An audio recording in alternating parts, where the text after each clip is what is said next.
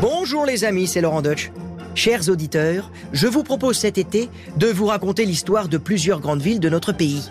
Des villes que vous croyez connaître, mais qui recèlent bien plus de secrets que vous ne l'imaginez.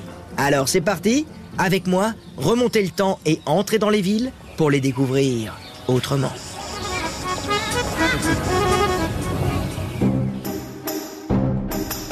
Je ne sais pas si vous avez remarqué, mais La Rochelle, c'est un peu The Place to Be depuis quelques années.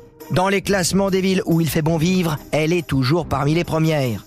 Alors à votre avis, qu'est-ce qui attire tant à La Rochelle? Bien sûr, il y a l'océan, il y a l'île de Ré juste à côté, il y a le TGV, il y a le charme de la pierre. Mais il y a aussi quelque chose qui n'a pas de prix. C'est ce vent de liberté qui souffle ici. Pourtant, au tout début, sous l'Antiquité, La Rochelle, c'est vraiment pas grand-chose. Il y avait quelques villas gallo-romaines du côté du quartier des Minimes et de Saint-Éloi. On y cultive alors les richesses locales, le sel et le vin. Mais il n'y a pas encore ce grand port qui va faire la prospérité de La Rochelle. Non, pour l'heure, il y a simplement des marécages, des marais salants battus par les vents et par les caprices de l'Atlantique.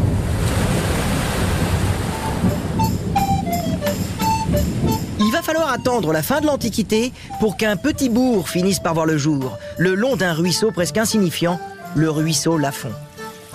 Aujourd'hui, on voit encore son tracé dans le parc Charruyer, très apprécié des Rochelais.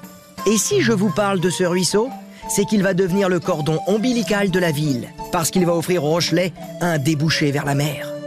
Au Moyen Âge, La Rochelle va donc créer son vieux port et le trafic commercial va exploser. Ça va même devenir le port le plus important du royaume de France. On y échange des produits locaux, mais aussi du textile, des tissus. Seulement attention, pour protéger ce commerce, il va falloir le protéger, ce port.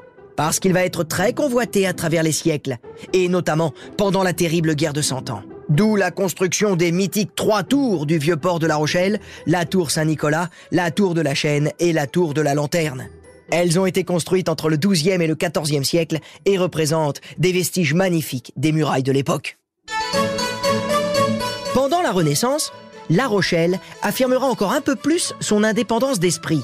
Il faut dire que qui dit port de commerce dit échange, échange de marchandises, mais aussi échange des idées.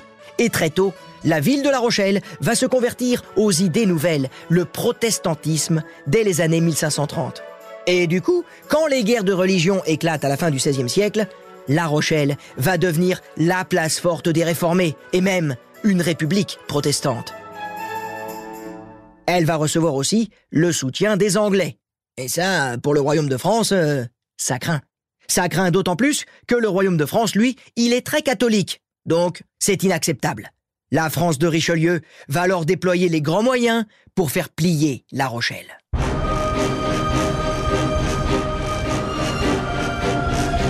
Au terme d'un terrible siège en 1628, la ville protestante capitule au prix fort.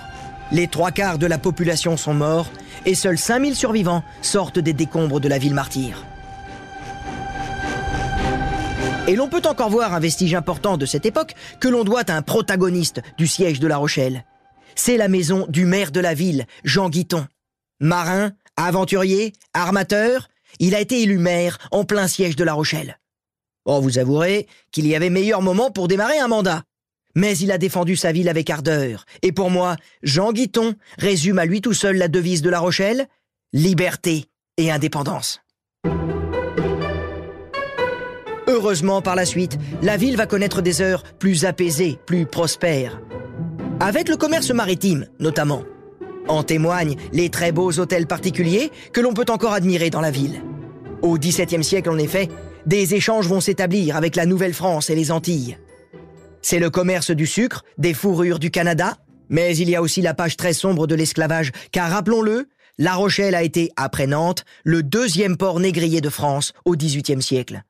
Aujourd'hui, la ville fait d'ailleurs son devoir de mémoire avec le musée du Nouveau Monde, inauguré au début des années 80. Leur attachement à la liberté et à l'indépendance, les Rochelais l'ont encore rappelé pendant l'occupation. Même les Allemands positionnés ici ont en effet été les derniers à capituler, le 8 mai 1945, à minuit, s'il vous plaît. Quand je vous disais que pour tous, cette ville est une terre rebelle et farouchement indépendante. Et voilà, cette virée à La Rochelle est maintenant terminée. Allez la visiter par vous-même pour sentir sur votre visage ce souffle de la liberté. En attendant, pour découvrir d'autres villes, rendez-vous sur ma chaîne YouTube à toute berzingue. Je vous y attends déjà.